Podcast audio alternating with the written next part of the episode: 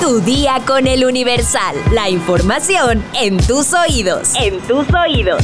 Hola, hoy es martes 6 de febrero de 2024. ¿Sabes quiénes no deben comer chile? Descúbrelo al final de este episodio. Mientras tanto, entérate. Nación.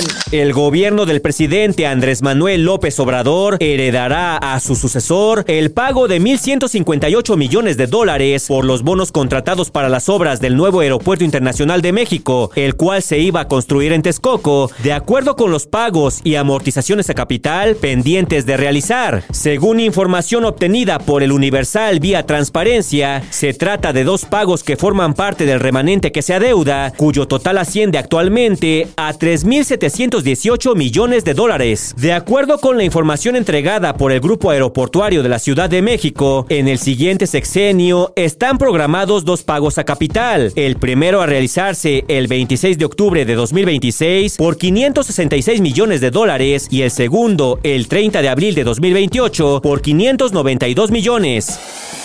Metrópoli. El jefe de gobierno de la Ciudad de México, Martí Batres, no descartó la posibilidad de que se haga una consulta entre los habitantes de la capital para conocer sus opiniones acerca de la realización de las corridas de toros. En conferencia de prensa, el mandatario señaló que se tendrían que revisar los tiempos toda vez que está próximo el proceso electoral de cara a los comicios de junio. Bueno, no debe descartarse que se haga una consulta al respecto, sin embargo hay que revisar muy bien los tiempos que marca ahora la ley, porque las consultas tienen ciertos tiempos, plazos, ya sean propuestas por el gobierno o propuestas también por los ciudadanos, porque también se pueden proponer por la ciudadanía, pero tiene ciertos tiempos y yo lo que veo ahorita es que estamos ya a cuatro meses de, de un proceso electoral ya muy definido. No sé, habría que revisar cómo andan los tiempos para la realización de una consulta. Cuestionado sobre la posibilidad de proponer esta consulta al Instituto Electoral, el mandatario dijo que primero se tendría que analizar.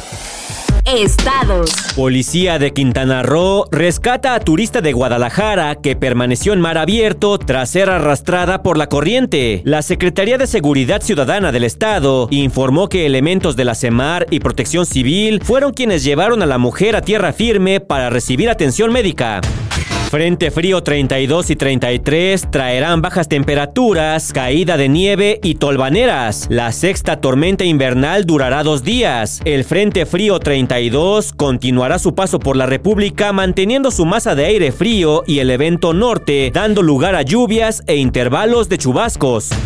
Encuentran fentanilo y cocaína en paneles de abejas en Los Mochis, Sinaloa. La Fiscalía General de la República informó que hay un detenido. Vientos causados por frente frío dejan sin electricidad a Mérida, Yucatán. Personal de la Junta de Agua Potable y Alcantarillado de Yucatán se están coordinando con la Comisión Federal de Electricidad para reanudar las operaciones. Un video muestra ríos de cemento regándose en el acuífero de la caverna Garra de Jaguar, ubicada en el tramo 5 del tren Maya. El ambientalista Raúl Padilla exhibió que desde el interior de la cueva se observa el derrame de cemento que ha contaminado el agua. Esta es la entrada más grande del sistema Garra de Jaguar en Quintana Roo, por donde pasa el tren Maya. Voy a mostrarles lo que está pasando justo dentro de la cueva. Les estoy mostrando derrame de cemento. Es eh, un impacto negativo muy grande para un sistema kárstico como este. Podemos ver el piso natural de la cueva de este lado derecho y del lado izquierdo el cemento que se derramó, que casi como un río vino corriendo por todo esto. Todo esto es el derrame de cemento. Viene de ahí, prácticamente como un río, bajó. Ahora ya se encuentra seco todo este cemento hasta llegar a partes en donde tenemos agua. Esto es un impacto muy negativo al acuífero en plena crisis hídrica en el país. Mundo. Ente electoral salvadoreño anuncia escrutinio final de comicios en los que se declara ganador a Nayib Bukele. No se concluirá el preliminar. De acuerdo con el calendario electoral, el escrutinio final debe realizarse entre el 6 y el 15 de febrero. Este lunes 5 de febrero se informó que el rey Carlos III de Inglaterra fue diagnosticado con un tipo de cáncer, así lo informó el Palacio de Buckingham. Más tarde la cadena BBC informó que no se trata de un cáncer de próstata. Pese a no haber más detalles sobre el padecimiento del monarca, se especificó que ya comenzó con un programa de tratamientos regulares, por lo que por recomendaciones de los médicos se pospusieron sus tareas de cara al público. Sin embargo, continuará realizando los asuntos de Estado y trámites oficiales con normalidad. En el comunicado se explicó que el rey decidió compartir su estado de salud para evitar especulaciones y que se espera que se pueda reincorporar a sus funciones públicas lo antes posible. Carlos III fue operado el pasado 26 de enero debido a un agrandamiento de próstata, condición que el Palacio de Buckingham había descrito como benigna. Espectáculos. Gina Montes, famosa vedette y bailarina de la década de los años 80, falleció a los 71 años en Nueva York tras librar una lucha contra el cáncer. De acuerdo con información publicada por la periodista María Luisa Valdés Doria, Gina Montes perdió la vida el pasado 27 de enero. Sin embargo, la noticia fue dada a conocer apenas la tarde de este lunes 5 de febrero. Hasta el momento no se han dado más detalles del deceso. Su nombre real era Regina Inés Barbosa, pero fue mejor conocida como Gina Montes. Nació en Brasil y su gusto por el baile lo heredó de sus padres. Llegó a México como parte de un grupo de bailarinas cubanas que se presentaban en un centro nocturno llamado La Ronda. Se le recuerda por su participación en el programa La Carabina de Ambrosio, por su icónico baile y su risa singular. En este programa compartió créditos con grandes figuras del espectáculo como Javier López Chabelo, Benito Castro, César Costa, Beto el Boticario, entre otros. Y es que estoy seguro que no puedes escuchar esta canción sin pensar en Gina Montes.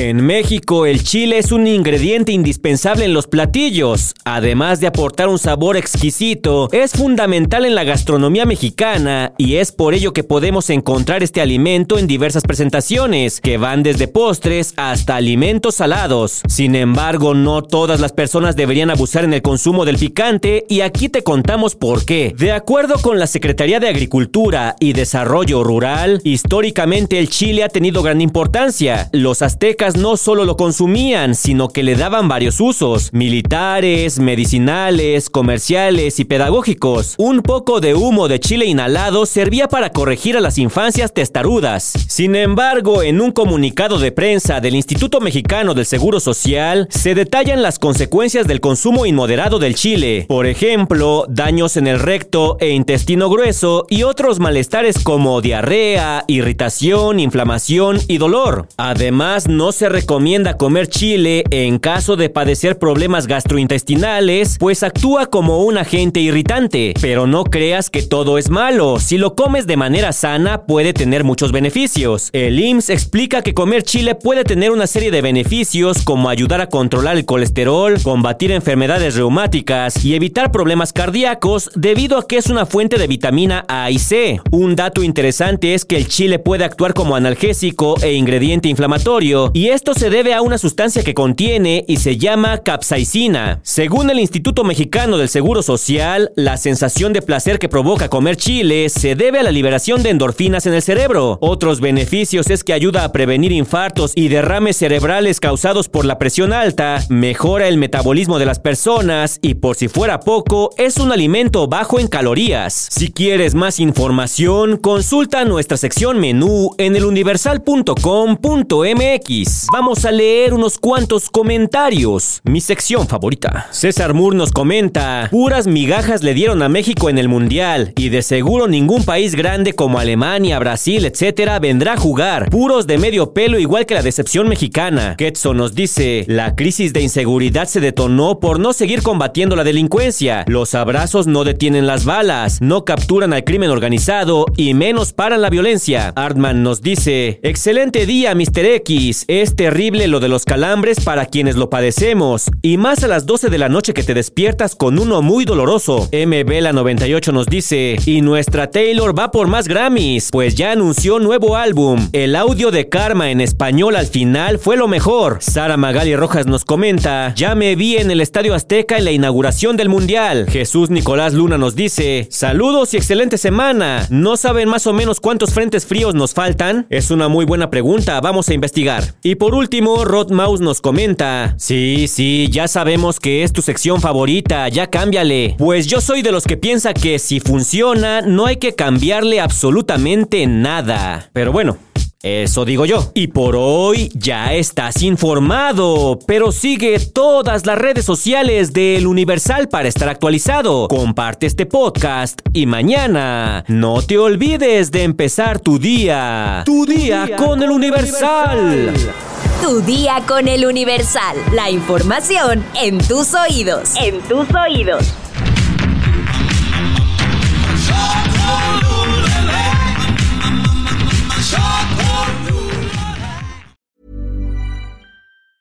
Planning for your next trip? Elevate your travel style with Quince. Quince has all the jet setting essentials you'll want for your next getaway, like European linen, premium luggage options, buttery soft Italian leather bags, and so much more. And it's all priced at 50 to 80% less than similar brands. Plus, Quince only works with factories that use safe and ethical manufacturing practices. Pack your bags with high-quality essentials you'll be wearing for vacations to come with Quince. Go to quince.com slash trip for free shipping and 365-day returns.